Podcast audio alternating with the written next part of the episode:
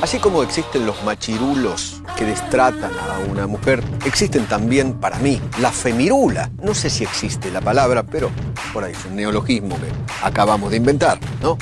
Si hay un machirulo, que es un macho que se comporta como, como, como una feminista que, que, que exagera, para mí es una femirula. Para mí es una femirula. Femirulas. El aire que te hace falta.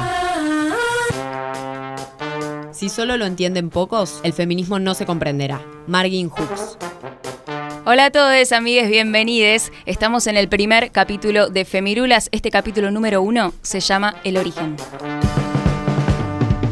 Iniciamos el capítulo entonces, el primer capítulo de Femirulas, y en este capítulo de El origen vamos a intentar hacer un breve recorrido por lo que es la gran historia del feminismo Breve digo porque va a ser muy complicado, pero también lo que vamos a intentar hablar es qué son estas olas del feminismo, de dónde sale la idea de una ola, cómo se definen, de dónde salió llamarlo ola y principalmente entender por qué en realidad vamos a entender a lo largo del capítulo que no nos sentimos tan identificadas con eso, con lo que es una ola del feminismo, qué pasa en Latinoamérica y qué pasaba en Norteamérica.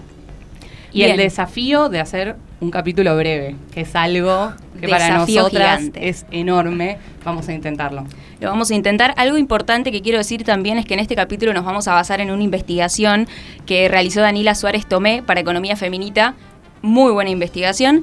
Y de acá vamos entonces a sacar nuestra primera arista del programa, que es de dónde sale el término olas. 1968 hubo una periodista que se llamaba Marta Weinman que escribió un artículo para el New York Times y puso la segunda ola feminista.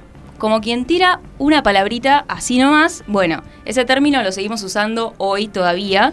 Ella se refería a una primera ola para hablar de las sufragistas, que en breve vamos a también poder contar un poquito sobre eso, pero tiro la palabra. La primera ola feminista fueron las sufragistas, ahora vamos a hablar de una segunda ola. Veremos qué pasa después a lo largo de todo el capítulo, pero también, y una vez más, vamos a profundizar en la idea de cómo estas olas en realidad van hablando de un tipo de feminismo y hoy, estando en 2020, hablamos de los feminismos. Qué raro hablar del término ola, ¿no? Porque es como una terminología rara como para ir nombrando etapas o periodos que hicieron a todo lo que es el proceso histórico de los feminismos. Y creo yo que tiene que ver la definición de ola la definición de ola, no, la, especificidad, a lo que se refiere la ola, como de una manada homogénea, que es también lo que critica justamente eh, lo que se critica en la segunda ola, para ser redundantes, em, de los movimientos feministas. Y es que la segunda ola se identifica principalmente por eh, el feminismo radical, por todos los escritos y las teorías que saca el feminismo radical, que una de ellas es primero y principal, la idea de la mujer cisgénero, cisgénero, que es la oprimida por, por naturaleza, ¿no? Y no reconocer otro tipo de identidades como personas que sufren también la opresión del patriarcado. Las personas que principalmente criticaron esta definición de la mujer cisgénero como la única oprimida por el patriarcado son las mujeres negras, las mujeres lesbianas y las socialistas. Ellas lo que justamente dicen es que es un componente súper homogeneizante hablar de la mujer como la única.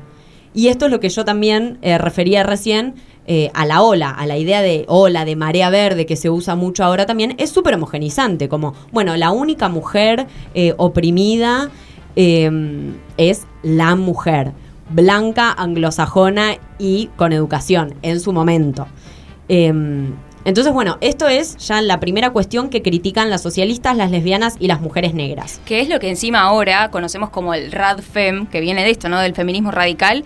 Y que lo más loco de todo esto es que parece algo viejísimo y que lo estamos contando de la segunda ola de principios del siglo y sin embargo existe todavía. Sí, totalmente. Y una de las segundas cuestiones que también se critican es justamente la cuestión de la identidad de género. En la segunda ola es en donde empieza el debate, entre comillas, entre las eh, mujeres del feminismo radical y las mujeres de la teoría queer, que se contraponen a la idea de la mujer eh, cisgénero y que empiezan a utilizar el término de identidad de género y ahí comienza un debate que, como decías vos, también continúa hasta el día de hoy. también me parece que el tema de olas no tiene, o sea, remite como algo que es esporádico en el tiempo, o sea, termina y empieza, termina y empieza, no es algo que dura en el tiempo. Por ejemplo, el movimiento obrero nunca es ola obrera, es movimiento obrero, está siempre presente en la sociedad. En cambio, como que los movimientos, los movimientos o las olas feministas, estos picos de lucha, son como en un momento puntual terminan, vuelven, terminan y así, ¿no? Es que justamente tengo entendido que en esta segunda ola una cosa que está así como muy característica y particular es que se identificaba como sinónimo a los feminismos con lo que llamaban en ese momento movimientos de mujeres. Entonces ahí estaba lo que decía Juli, de que era de mujeres vista a la mujer como ese rol único que homogeneizante que comentaba Juli recién. Exactamente, y por eso una de las conclusiones, con- entre comillas, porque como dice la jefa también, las olas no es algo que finaliza y termina, sino que los movimientos feministas continúan siempre a lo largo del tiempo, es que eh, a partir de la segunda ola se deja de utilizar y se deja de referir el sinónimo movimiento de mujeres al movimiento feminista. O sea, eso ahí es donde deja de suceder gracias al debate y a las discusiones que empezaron a tener eh, las mujeres y las identidades que componían la teoría queer. Importantísimo. eso. Importantísimo. Y además se deja de utilizar eh, el mujeres como única identidad que sufre la opresión del patriarcado. Empiezan a aparecer las lesbianas, las travestis, las trans, personas no binarias, que igualmente no es que aparecen, sino que empiezan a tener en cuenta esos reclamos también. Y por eso mismo es que hoy no hablamos más de feminismo o de movimiento feminista, sino de los movimientos feministas, porque no es uno solo, son un millón que abarcan un millón de realidades diferentes y un, millón de teorías y propuestas diferentes también. Me diste un pie hermoso, Juli, porque estuvimos hablando con Ana Cacopardo, nuestra entrevistada del día de hoy. Ella es periodista, es comunicadora social, es activista por los derechos humanos. Hablamos un montón y una de las cosas que nos comentaba era su opinión sobre los feminismos. Bueno, me gusta la idea de usar el plural, de hablar de feminismos, eh, porque creo que cuando ponemos en juego las características de cada territorio, la perspectiva histórica, las trayectorias personales y colectivas, bueno, me parece que ahí comprendemos que es preciso eh, hablar de feminismos en plural para comprender. Eh, Si me, me preguntan qué son los feminismos, eh, eh, para mí, bueno, son una perspectiva para visibilizar las violencias y las opresiones, es una perspectiva para comprender la dominación y las relaciones de poder. También podríamos decir que es una herramienta para comprender la historia del capitalismo y sus formas tempranas de acumulación, ¿no? si pensamos en los términos que nos propone Silvia Federici. Es una herramienta también eh, para los eh, varones que pretenden reflexionar sobre los privilegios del patriarcado. ¿no? Es decir, creo que también para los varones los feminismos son una herramienta para volver visibles los privilegios de los que gozan, eh, el poder que les otorga el patriarcado. Seguinos en Instagram, arroba femirulas. Y en Twitter arroba femirulasoc. Muy interesante lo que va a decir Ana y lo que va a decir a lo largo de todo el capítulo es muy interesante, pero ya hablamos y creo que en esta mesa, por supuesto, está de más decir que todas entendemos que hablamos de los feminismos y creo que es algo, una de las partes más ricas que tiene el movimiento ahora, ¿no? Que seamos heterogéneas, entre sí, heterogéneas. Eh, me parece súper interesante. Bueno, seguimos surfeando la ola. Yo sabía que esto no iba a ser breve, pero pasamos entonces por un movimiento sufragista de por el voto femenino y seguir luchando por eso, que incluso en muchísimas partes del mundo hasta se sigue luchando por eso. Sí, todo lo que tiene que ver con los derechos civiles que al día de hoy en países que países que viven todavía con la opresión a flor de piel, que por suerte no es nuestro caso al 100%. Hasta ahí no es nuestro caso. No es nuestro, bueno, quiero decir países como por ejemplo Turquía, Ah, bueno, sí, ok. a eso voy. Eh, hoy en día hay un- derechos civiles que nosotros vemos como básicos que todavía no lograron erradicar. Exacto. Por eso, entonces seguimos, pasamos por las sufragistas, seguimos por toda la ola que recién nos comentaba Juli, pasamos a una tercera ola. Y acá me encanta porque viene una discusión que ya me está gustando. Eh, esta es una ola así de debates. Igual me encanta, es- me gusta esto de hablar de olas y me quedé pensando lo que decía la jefa. Voy a hacer un, un pequeño, ¿no? Eh, ola, porque me gustó esto de que empieza y termina. Ay, es la primera vez que lo Tiene asocio, picos, capaz es una boludez absoluta lo que estoy diciendo, pero me parece que me, me pareció muy interesante porque nunca lo había pensado así. Yo decía, ¿por qué ola? Bueno, ahora Eh, dicho esto, eh, sí, la tercera ola lo que tiene es que se la identifica como un periodo más bien de estancamiento, que es lo que ocurre en esta etapa, pero hay un hito en esta tercera ola más bien a nivel eh, estadounidense, que fue el caso de Anita Hill en el año 1991. Anita Hill era una, es una abogada y profesora estadounidense que en el año 1991 acusó nada más y nada menos que a Clarence Thomas, que era entonces candidato de la Corte Suprema eh, americana. Americana no, estadounidense, Sí, digamos. Bien, ¿no? me gustó esa Y corrección. o norteamericana. Claro, norteamericana o... sí.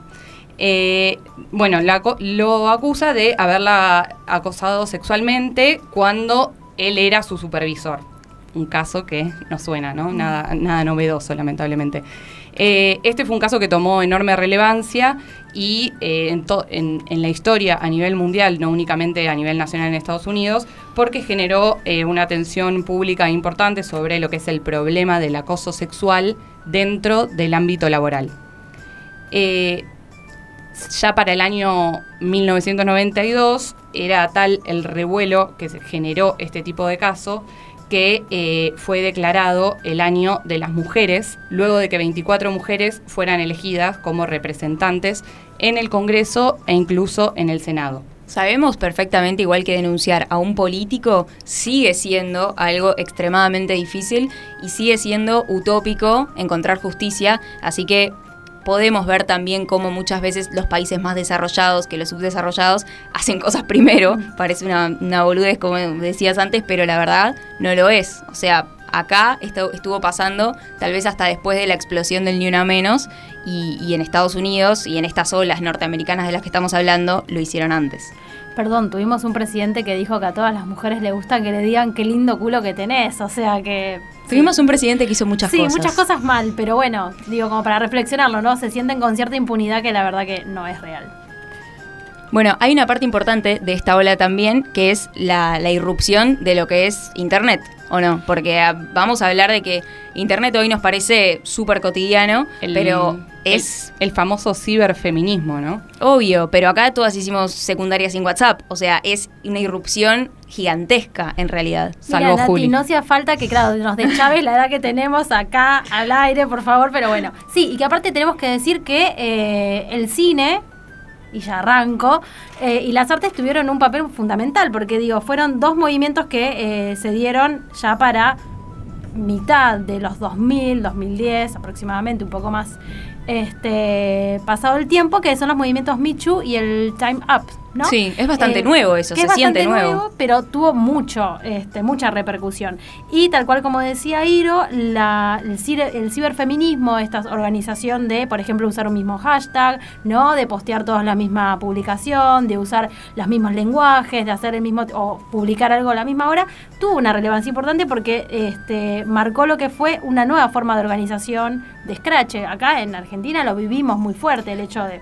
los No solo de Scratch me parece, sino también de este concepto que va a sonar durante todos los programas de Femirulas, que es este concepto de sororidad, de hermandad, de che, a mí me pasó y de repente lo que a mí me pasó le pasó a un montón de, de pibas, de pibes, o sea, repasa eso y creo que la irrupción de Internet viene por ese lado también, no solo por el Scratch, sino por la masividad de, de dar a conocer. La palabra scratch igual, ustedes saben que yo tengo un encontronazo con esa palabra y creo que es un muy buen punta- puntapié para un próximo programa, un próximo capítulo de Femirulas, porque es un arma a tener en cuenta. Igual que scratch. Internet, digo, la, de- la democratización y que todo el mundo pueda decir también puede generar ciertas eh, situ- situaciones que por ahí no están buenas, pero que al mismo tiempo sirvieron para reflexionar sobre eso justamente. Y ¿no? que, y que en este momento también fue un, un arma súper fundamental también. O sea, para con Sí. el movimiento de Time's Up y de Me Too fue como lo que le dio visibilidad Exacto. por la viralización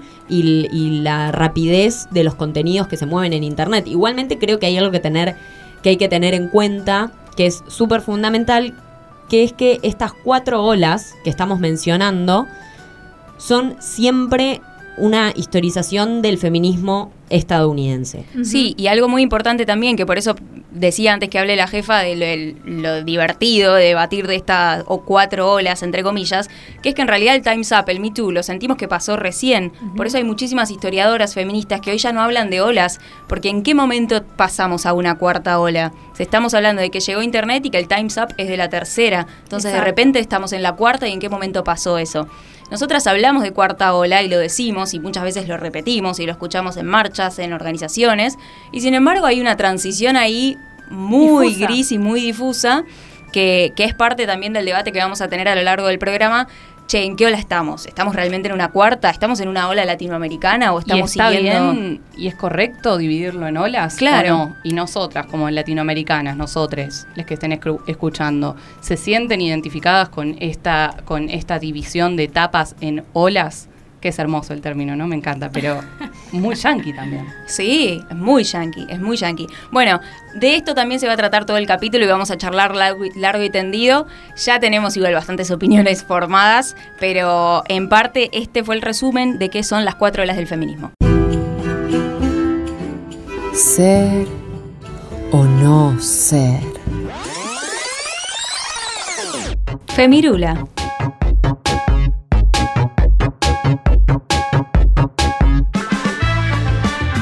Bueno, para darle un poquito de cine, un poquito de imagen, un poquito de arte, vamos a estar hablando de algunas series, algunas películas que nos pueden ir ilustrando un poco estas olas que fuimos este, eh, nombrando. ¿Por qué? Porque si bien capaz no es tan importante si estamos en la primera, en la segunda, cuál fue la primera, cuál fue la segunda, si estamos en la cuarta, estamos en la tercera, pero sí sirve un poquito para ordenar, sobre todo cuando te estás metiendo en el tema del feminismo, ¿no? Feminismos, porque es tan complejo entenderlo. Entonces, para poder hablar un poco sobre la primera ola y entender de qué iba, tenemos dos pelis que me parecen fundamentales. Una es muy obvia, que se llama Las sufragistas, eh, que creo que la mayor parte de la gente debe haber visto, estuvo un montón de tiempo en Netflix, fue recontra reconocida en su momento. La recomendamos porque habla de todo este movimiento de mujeres que reivindicaban el voto femenino, Y que hay una pequeña aparición de Meryl Streep.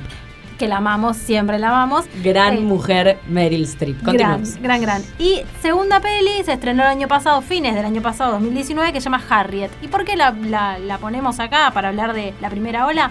Porque fue una eh, esclava, es- una mujer esclavizada, perdón, hablando eh, con los términos correctos, eh, en la Estados Unidos de la Guerra de Secesión que luchó por los derechos de las mujeres ya en ese momento, o sea, incluso antes de las sufragistas. Entonces vamos también a reivindicar eh, esos movimientos que estuvieron incluso antes de esta historización, de esta historia contada, ¿no? Y un relato armado. Que va de la mano entonces con lo que veníamos diciendo. Completamente, exactamente. Así que Harriet es muy interesante, googleenla porque es una historia verídica, hizo, estuvo en todas las batallas por eh, la liberación de esclavos en Estados Unidos. ¿Está en Netflix? Hay que preguntar. No, no porque se estrenó, estuvo este, muy poquito en cine. ¿Ya la tenés craqueada?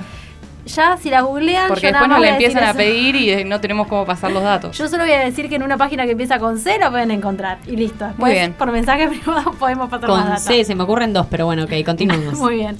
Eh, segunda ola, para quienes quieran también entender sobre este movimiento, que es el que más se conoce también, Sí. ¿no? Este feminismo radical de la década del 60-70.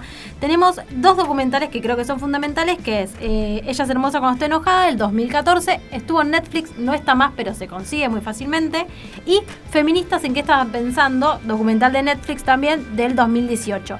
Que me parece importantísimo decir que ahí están las muchas de las protagonistas hablando. Digo, está el relato de una fotógrafa que fotografió cuerpos diversos y cuestionó el estereotipo de belleza de la década. También está la genial, así como hablamos de Meryl Streep, Jane Fonda, que fue una gran fundadora del movimiento feminista en Estados Unidos dentro de Hollywood. Así que tenemos la palabra de ella y es buenísimo escucharla.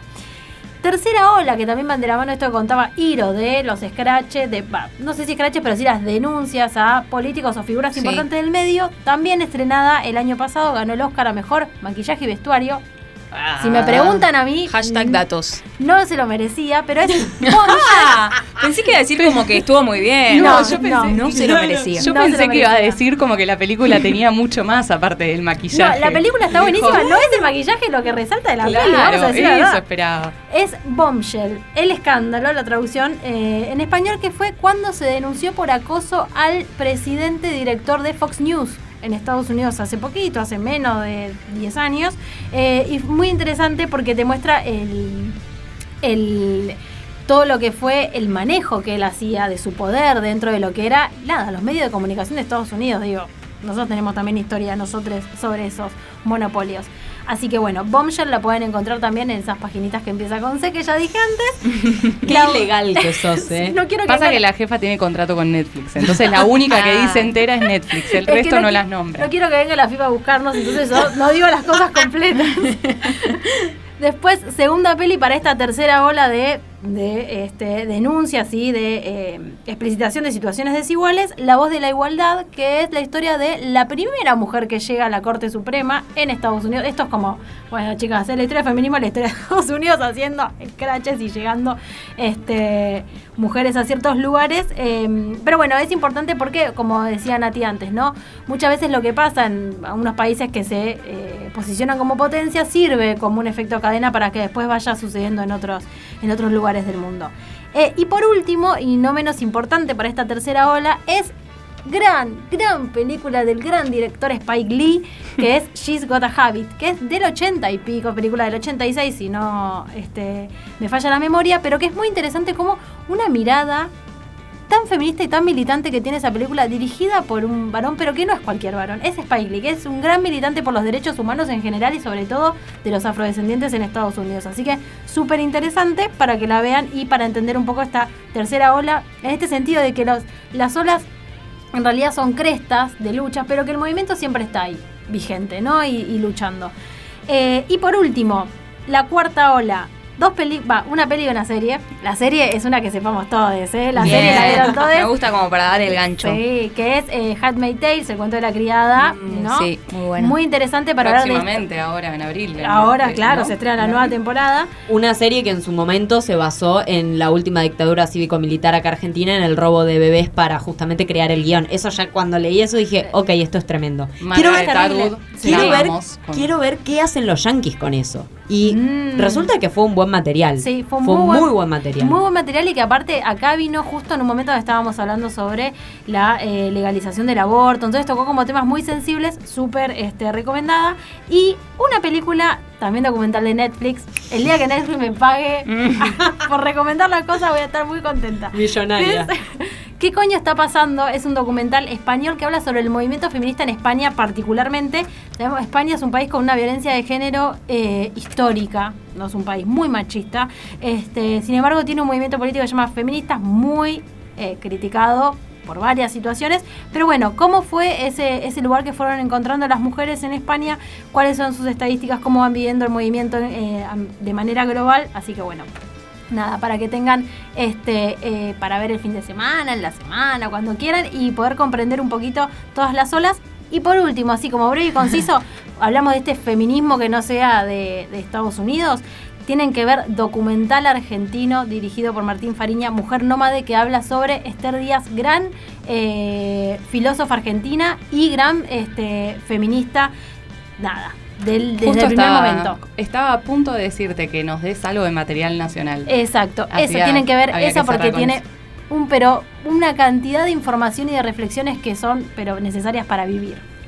Así que bueno, eh, nada, que nos dejen los comentarios si ven las cosas, por favor, y que si pudieron encontrar la página C, que nos avisen.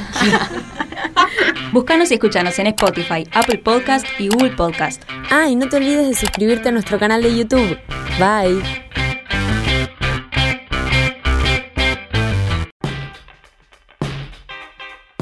Bueno, seguimos entonces metiéndonos en América Latina, ya la jefa nos dio el pie perfecto.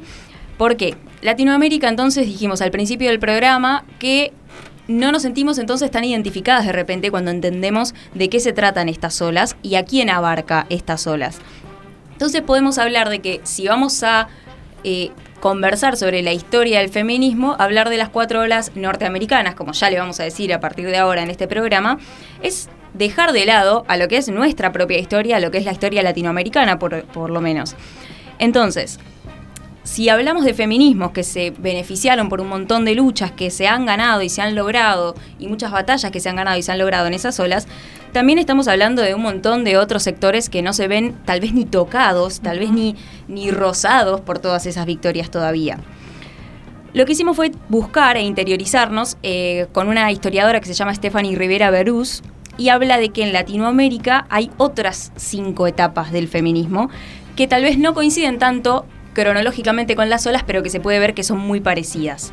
La primera, ponele, corresponde a ciertas manifestaciones que fueron previas al siglo XX, pero sin articulación concreta con un movimiento feminista. Es esta mujeres, eh, lesbianas, travestis, trans, homosexuales, que luchaban por los derechos, pero que tal vez no estaban conglomerados en ningún, eh, ningún movimiento, porque no existía, no, no se nombraba en su momento. Y es interesante ver el recorrido que hacíamos, eh, que hacíamos en la historia latinoamericana y también la historia de los feminismos a nivel nacional, porque es si bien como decías vos recién Nati que es muy o sea va en paralelo con las olas norteamericanas no era exactamente lo mismo lo que estábamos viviendo acá. Obvio que no obvio que no tal cual obvio que no la segunda de, la, de las olas, iba a decir ya. Dios, cómo nos comieron el cerebro con las olas. Ahora estoy enojada. Puede ser, igual podemos decir unas olas latinoamericanas. No, etapas, son etapas. porque olas es. Me encantó, me encantó lo que dijo la jefa, que es las olas se identifican con algo que comienza y que termina. Tiene un pico y tiene un fin. No, los movimientos feministas no tienen un principio y un fin. Tienen, tal vez, un principio puede ser, o momentos donde comenzaban. Un fin no tiene y nunca cesó. Siempre estuvo, tenga momentos más álgidos o menos. Así que no, cancelada la palabra O sea, vos decís que las olas no pueden, no es que siempre están. No. Bueno. Nada, está bien. No. Toma pavo. cancelada, cancelado el término ola. La segunda etapa. Bien. Coincide, sí, con la, con la primera etapa que conocemos norteamericana que tiene que ver justamente con las luchas por el acceso a los derechos políticos y económicos eh, de las mujeres y la no de las mujeres básicamente porque en, ese momento recién estábamos hablando de un derecho político, mirá si vamos a hablar de un derecho de identidad de género o, los derechos de las lesbianas o de las personas no binarias, o sea, cero. Era un montón para esa etapa. Sí, era muchísimo. Y claramente después de una etapa de lucha por los derechos políticos, en Latinoamérica sabemos que vino una etapa de silencio de esos movimientos de reivindicaciones y conquista de derechos políticos que eh, particularmente siguiendo las etapas del feminismo va de 1950 a 1970 y está caracterizada por lo que fue eh, la Operación Cóndor y todos los este, mm, golpes cívico-militares que vivieron casi todos los países de Latinoamérica y que por lo tanto acallaron no solamente movimientos obreros y de lucha de derechos, sino también a la lucha feminista ¿no? que se venía dando. Y que, bueno, nada, se extendió hasta mediados de los años 80, eh, particularmente en nuestro país, hasta el retorno de la democracia en 1983, ¿no? Los famosos años del silencio. Exactamente. Y después de esta tercera etapa que comentaba la jefa está eh, una cuarta etapa, para no llamarla ola, porque acá Juli nos censuró, eh, que es justamente eh, cuando numeroso, o sea, cuando suceden numerosos encuentros de mujeres, los, los que conocemos también como feminismos académicos, y ya para el año 1986 se realiza durante esta cuarta etapa el primer encuentro nacional de mujeres en Argentina. Se puede decir que estamos en la cuarta etapa o no. Yo creo que el, Ni Una Menos y las marchas por la despenalización del aborto entran en esta etapa. Igual creo que, en, al menos en este momento, como está bárbaro ser una, una historización de, de las luchas feministas y de los movimientos feministas, pero hay que centrarnos también como en el ahora. ¿Realmente nos identifican todas estas etapas o no nos identifican? ¿Son 100% necesarias para la construcción eh, política hoy? Sí, obvio que hay que saberlas. No sé si hay que saberlas como etapas, hay que saberlas como un proceso histórico que nunca se detuvo. O sea, porque creo que al fin y al cabo es eso, es un proceso que tuvo un inicio y no tiene un fin todavía. Como dijimos, estuvimos charlando con Ana Cacopardo, le preguntamos también cuál es su visión sobre los feminismos en Latinoamérica. Eh, bueno, yo no soy eh, historiadora del feminismo, eh, la verdad es que no, estoy muy segura si la, idea o la categoría de olas para pensar los feminismos tiene alguna utilidad, probablemente como, como ustedes dicen y como lo sabemos cuando revisamos la cronología, esta idea de olas está más fundada en la historia eh, de, los feminismos norteamericanos. Eh, a mí la verdad que me interesa pensar una historia desde la violencia colonial y la esclavitud. Es decir, me parece que en nuestro continente eh, no podemos pensar los feminismos sin pensar la raza y sin pensar la colonialidad. Eh, creo que eso nos lo enseñaron los feminismos negros, ¿no? Y bueno, y también nos los enseñan hoy los feminismos populares. Entonces, me gusta más la idea de pensar una revisión de las luchas eh, feministas desde nuestro continente. Eh, y digo, en general, me gusta el pensamiento situado. Para mí esto es muy importante, el pensamiento situado.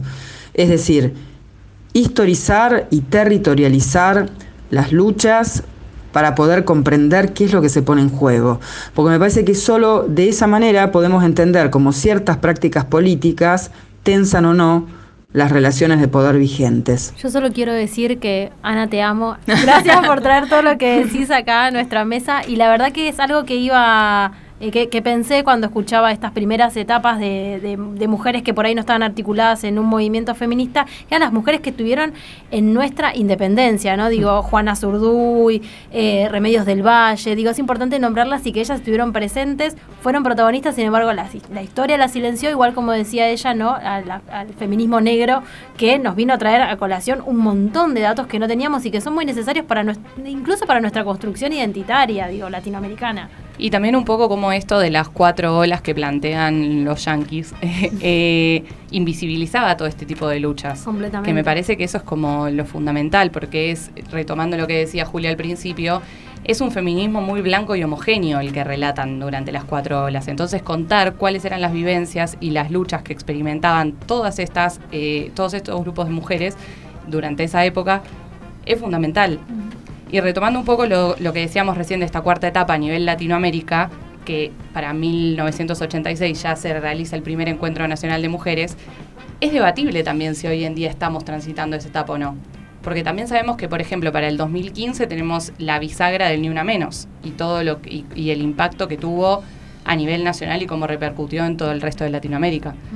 Entonces, decir no, no, me pongo a pensarlo mientras lo digo, ¿no? Como no sé si realmente estamos viviendo y estamos atravesando la misma etapa. No sé si el Ni Una Menos del 2015 es el primer encuentro nacional de mujeres del 86. Yo creo que en un tiempo, cuando se historice todo, perdón, la hablé encima de Juli, eh, cuando se yo creo que el Ni Una Menos va a ser bisagra estoy, o sea, 99% segura. La quinta ola.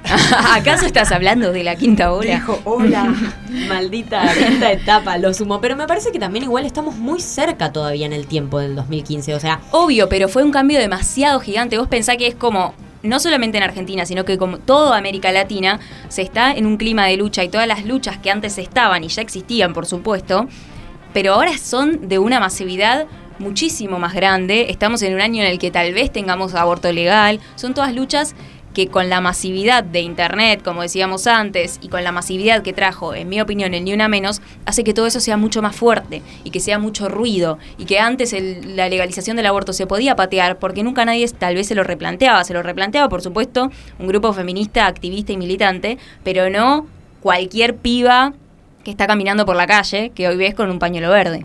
Me parece que eso sí va a ser un punto bisagra súper importante y en todo este, este, recorrido que hicimos de las olas latinoamerica eh, norteamericanas, de nuestras etapas latinoamericanas, se puede decir completamente y seguras que hay muchísimo feminismo que está compuesto por diversidades y que creo que cada una de esas diversidades a la larga va a ir construyendo su propia historia también y cada uno va a ir teniendo sus propios momentos. Yo después de todo este programa ni a palos hoy te digo que en la primera ola del feminismo eran las sufragistas. No, a flaca porque vos sos argentina, latina y se acabó, tenés otra historia. Y es lo valioso también de, la, de Internet como herramienta, empezar a conocer tu propia historia. Me pasa que ahora el judaísmo me pega así como muy de cerca y me cuesta, o sea, me, me llega un nivel de culpa tal que no puedo decir la palabra hola después de este capítulo, como que siento... No, no podés. No, los les oyentes no pueden decir más olas. Somos latinos, latinas, latines. Basta de olas. No, y que aparte también me parece re interesante de, lo que estábamos diciendo, que es como que de golpe es verdad. No pasó tanto tiempo, pero al mismo tiempo decir ya Encuentro Nacional de Mujeres ya parece recontra viejo con toda la lucha que tuvimos el año pasado por el encuentro plurinacional. O sea, es como que de golpe todo pasa es verdad, en tan poco tiempo, pero tan rápido que va como quedando mucho más asentado, ¿no? Hablando de diversidades entonces y convencidas de que esto es así ahora y que los feminismos están repletos de diversidades, eh, consultamos también con Ana qué pensaba acerca de este feminismo radical, que nosotras lo describimos como algo súper antiguo, pero sin embargo todavía tenemos que seguir luchando contra eso, y Ana nos respondía esto.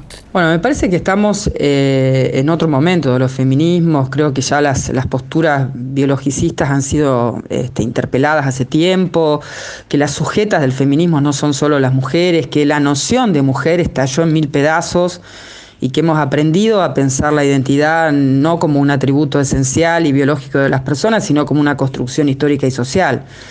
Y además a mí me parece que particularmente si pensamos eh, en América Latina, particularmente en los activismos trans y, travestis, han tenido una, fuerza formidable para desestabilizar el, modelo binario, las, las hegemonías sobre las que se han construido las normalidades de una sociedad capitalista, heterosexual, patriarcal, eh, excluyente, ¿no? Eh, y, decía América Latina porque me parece que la lucha y la reflexión teórica del colectivo trans travesti, en particular en nuestro país, ocupa un lugar súper relevante en la construcción de pensamiento crítico localizado en nuestro continente. ¿no? Que, esos activismos y que eh, esa reflexión nos disparan cantidad de, preguntas. Eh, no sé, que las seguridades, ¿no? ¿Qué seguridades nos invitan a abandonar eh, esos cuerpos desobedientes? ¿Qué noción de familia? ¿Qué noción de maternidad, de maternajes, ¿no? Entonces, a mí me encanta además reivindicar como identidad política Lotrava y Sudaca, ¿no? que bueno, eh, fue ese lugar en el mundo en el que se situaron eh, Diana Zacayán, Luana Berkins, eh, Marlene Guayar o la Susi, ¿no? la Susi Shock. Entonces, personalmente, en mi trabajo en torno al testimonio, debo decir que para mí esas historias, esas trayectorias militantes que además expresaron, yo creo, la exclusión de las exclusiones. Lo que fueron capaces de construir desde, desde allí, eh, a mí me interpelaron profundamente, me parece que son profundamente revulsivas, ¿no? Entonces, eh, bueno, creo que hoy mm, me resulta impensable eh, un feminismo que pudiera hacer pie en, en el biologicismo, ¿no? Eh, creo que hoy estamos en, definitivamente en otro lugar. Es tremendo porque creo que coincido con Ana en la parte en que dice que estamos en otro lugar, pero estamos en otro lugar en el que todavía hay que hacerle frente y hay que ponerse la camiseta y decir, che, planteemos el debate, planteemos la discusión, porque mm, esto pasaba en la segunda ola de las yankees y sigue pasando hoy, o sea, en donde el movimiento queer en la segunda ola les cuestionaba la definición de mujer cisgénero y de que era la única opresiva, oprimida. que era la única oprimida. Y hoy pasa igual. O sea, hoy de repente nos encontramos con grupos feministas, con grupos eh, de feminismo radical que te proponen que las compañeras trans no pueden estar en una marcha. Y en donde, oh casualidad, a las que menos se les respeta los derechos es a las compañeras trans travestis. Entonces, creo que gran parte de los movimientos feministas está parado desde otro lugar, como dice Ana, pero otra parte no. Y a esa otra parte es donde tenemos que darle la discusión y que interpelar y que decir, che, hay, hay discusiones que ya están saldadas y no puede ser que, se, que sigamos creyendo que la definición, la única definición y la única identidad oprimida en este planeta es la mujer y que el feminismo le pertenece a la mujer. No, loco.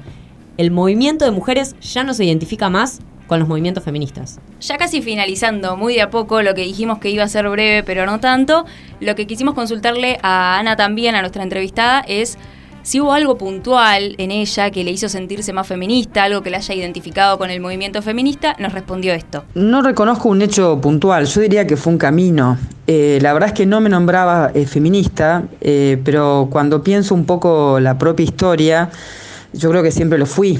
Es decir, me parece que eh, toda mujer que confronta, que se revela eh, contra los privilegios de los varones, contra eh, cualquier forma de desigualdad o violencia por razones de género, es feminista, aunque no se nombre así.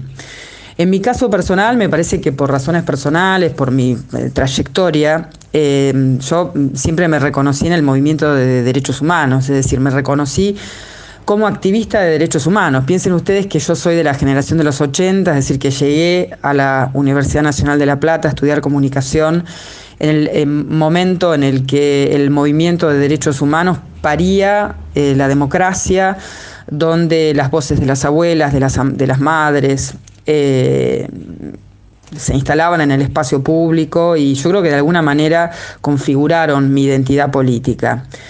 Eh, pero en, ese camino, en ese camino del activismo de derechos humanos, también fui comprendiendo que sin perspectiva de género no hay lucha eh, ni, ni, adecuada comprensión de las luchas contra la, contra la injusticia y la desigualdad. Eh, entonces, eh, yo creo que mm, lo, los feminismos fueron una herramienta este, valiosa para mi activismo, lo son hoy. Hoy me defino como activista de derechos humanos y feminista. Eh, y en todo caso, eh, para pensar eh, hoy por hoy las relaciones de poder, las luchas contra las hegemonías de las violencias neoliberales, a mí me gusta poner en juego el triángulo etnia, clase y género. Completísimo. Como siempre, me encanta usar este como cierre para la entrevista que tuvimos con Ana Cacopardo. Y, creo que todas hemos tenido tal vez algún momento en el que dijimos, che, me parece que soy feminista, eh, o por lo menos yo lo creía así, y tal vez es como dice ella también, te, seguramente lo eras antes de pensarlo y antes de que alguien te diga que había un término para eso. Y aparte me imagino que si tu crianza y tu, y tu nivel académico lo desarrollaste con todo ese contexto años 80, con todo el movimiento de las abuelas, las madres, demás, ¿cómo hace para no ser feminista? es, no ocupas para arriba porque bueno, hay mucha, mucha forra. Bueno, sí, obvio, nunca falta, pero digo, es como. Pero bueno, sí, estás, me está meneando la cabeza, pero sí, coincido, coincido. Bueno, queridas amigas, hemos hecho una consigna en nuestro Instagram de Femirulas, que vamos a intentar cerrar siempre con una consigna porque nos gusta charlar con el público de Femirulas. Y lo que preguntamos es, ¿qué experiencia de mierda pensaste que solo la vivías vos y te diste cuenta que nos pasaba a la mayoría? con una imagen hermosa de Sex Education, que después, bueno, la jefa seguramente sí, en algún otro capítulo lo va a traer, pero hay tantas cosas para debatir de Sex Education. eh, bueno, ¿quién empieza a contar su experiencia? Vamos a contar primero la de los oyentes, porque hubo un montón de, de respuestas, vamos a decir algunas, porque experiencia de mierda hemos tenido muchísimas. Respuesta número uno, que te apoyen el pene o te muestren el pene en espacios públicos. ¿A quién no? Sentirme incómoda como, con la mayoría de mis amigos varones.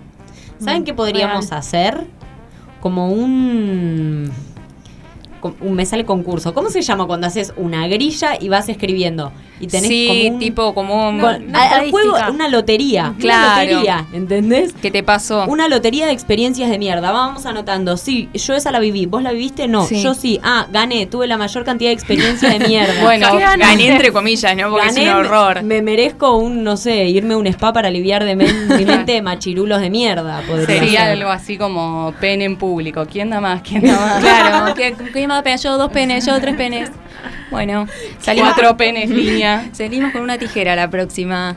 Bueno, sentirme incómoda con la mayoría de mis amigos varones puede ser eso. O sea, uh -huh. hay, hay, muchísimas situaciones que yo recuerdo haberme sentido incómoda de como, mmm, ¿qué, ¿qué, onda? Y en ese momento no identificás por qué. Eh, otra respuesta de otra oyente fue tener reprimida la sexualidad y la autosatisfacción. Temón para, temón para otro capítulo, recontra temón. Tenemos otra respuesta que me pongan su miembro asqueroso en el hombro volviendo del colegio. En el hombro. Ah, o sea, era una persona muy pequeña. De edad. Un horror. Sentada, quizás. Ay, un horror esta respuesta. En el hombro. Igual el creo hombro. que todo esto lo que rescato es ninguna de las dos cosas que dijeron que me parecen terribles, sino eh, volviendo del colegio. Pero Estamos hablando de una persona que tiene 18 años o menos. Perdón, claro. perdón. Quiero decir, yo laburé Más mucho allá tiempo de si en escuelas. Está sentada, parada, no, de pero alta. Yo trabajé mucho, mucho tiempo en escuelas y en distintas escuelas y alrededor de las escuelas pasa todo el tiempo. Sí. Están todo el tiempo en horario de salida, en el horario de entrada. O sea, es terrible y completamente injusto la verdad. Bueno, me gusta la idea me gusta, es como un humor negro igual, eh, bueno, un humor que- diferente, Y es porque... que si no, ¿qué hacemos? Nos tenemos que No, morir Sí, acá. pero en realidad, hay igual, incluso en redes sociales cada tanto se hace, viste, esta especie de lotería, pero a mí me gusta porque si bien, o sea, es como un ejemplo lúdico, se podría decir, pero en realidad es muy ilustrativo, Sí. porque cuando vos ves la cantidad de gente que le pasó lo mismo que a vos, a la cantidad de pibas que le pasó lo que le pasó a vos, eh, que te pasó a vos, y que otros puedan ver a la, la can- lo normalizado que tenemos todo eso porque lo vivimos casi todas. Sí, total. Entonces, Es que justamente de eso se tratan los feminismos, del estar, del acompañar, del entender, de ser un sostén para eh, los compañeros que pueden haber vivido experiencias que en una de esas a uno no le pasó. Por ejemplo, a mí en lo personal no me pasó nunca que me, que me muestren el pene en la vía pública, pero un montón de amigas sí. claro. Sí. Entonces, es estar, estar para el otro. Tal cual. Bueno, me gustó mucho esa frase como última frase del, capítulo, Iro. Les voy a proponer lo siguiente. Una rondita, respóndanme la consigna, díganme cómo se llaman para nuestros queridos oyentes y finalizamos este capítulo número uno. Bueno, yo soy Lairo, eh, mi Instagram es arroba soy no muy original. Chivo. Chivo, ¿por qué Hashtag no? chivo. Eh, y mi experiencia, que no sé si es una experiencia de mierda, pero sí capaz está piola para compartir, es que yo tuve mi primera menstruación a los nueve años y era realmente muy chiquita Muy y en ese momento yo sentía que eso era algo que me pasaba a mí sola y que no le pasaba al resto. Y me acuerdo, más allá de todas las ridiculeces que hacía mi papá en ese momento, de regalarme rosas y todas esas cosas que se acostumbraban. Terrible. Eh, terrible y que me llamaba mi abuela por teléfono, te felicito, Sí, sí, mujercita, no sé, bueno, eh, a pesar de todo, ese, de, de- de todo ese protocolo del mal, eh, me pasó de volver al colegio al día siguiente y no entender nada, porque más allá de que ya físicamente yo era enorme y todas mis compañeras eran minúsculas, no entendía nada de lo que estaba sucediendo, era como... ¿Qué fue lo que me pasó? ¿Me pasa a mí sola? ¿Le pasa al resto? ¿Qué onda con esto? Bueno, Claro. ese era mi, mi tema. Muy bien, bueno, mi nombre es Rocío, alias La Jefa. Voy a decir mi Instagram porque es muy complejo, pongan Rocío Rivera si quieren. Van a tener las recomendaciones de pelis y series en el Instagram, así que síganos, arroba femirulas. Eh, y mi experiencia es... eh, Mi experiencia de mierda. Mi experiencia de mierda es eh, haber sido destratada solo por ser mujer. Y es Y muy sí. feo y creo que nos ha pasado a todas. En contexto laboral, perdón porque sé que no tenemos que andar mucho en los temas, pero Es una cuestión de tiempo, Sirina, no, por en favor. gener- en general, digo, fueron distintas circunstancias que uno se siente como distinto solamente por ser mujer. Yo soy Julieta. Julieta Penisi, qué formal. Julieta Penisi, alias locutorta, un ¿Tu poquito más documento? amono- Mm. ameno. Em, mi experiencia de mierda fue que cuando salí del closet, como ni siquiera como lesbiana, como que empezaba a darme cuenta que me gustaban las mujeres, había chapado con una chica y para mí esa era la única chica que me podía dar bola en el mundo. O sea, Claro. no existían otras mujeres que le gustaran a las mujeres, solo yo y ella. Y éramos dos. Entonces, bueno, menos mal que eran dos al menos, porque si no te hubieras quedado en la muy lona. triste. Y después, hablando con otras compañeras, fue, che, a mí me pasó lo mismo. O sea, cuando Claro. de repente te empiezan a gustar las pibas, pensás que solo es esa, la otra lesbiana. Y son dos nada más. Y de repente salís a la vida y decís, ah, somos 20 millones, puedo estar con la que quiera al final. Claro. Muy bien, hermoso. Bueno, mi nombre es Nati Stanchi, Stanchi Nati en Instagram. Mi experiencia de mierda, para darme cuenta que no me pasaba solo a mí, fue que odiaba que me toquen el culo en el colegio. Lo odiaba y nunca nadie decía nada. Y después de mucho tiempo charlando, me di cuenta que en realidad a nadie le gustaba, pero era raro decir que no te gustaba, como que era medio extraño. Y bueno, le mando un besito a todos los que han puesto la mano en mi cola sin mi permiso. Espero que hayan cambiado y que estén un poco más deconstruides eh, que, que en ese momento. Bueno, querida equipa, hemos terminado el primer capítulo del día de hoy, capítulo número uno, El origen. Esto fue Femirulas. Bye. Femirulas, el aire que te hace falta. Búscanos en tu aplicación favorita, Spotify, Apple Podcasts, Google Podcasts como arroba el Baído. Dale, búscanos en Spotify, Apple Podcasts, Google Podcasts, en tu... Dale, búscanos en Spotify, Apple Podcasts, Google Podcasts o en tu aplicación favorita como arroba el.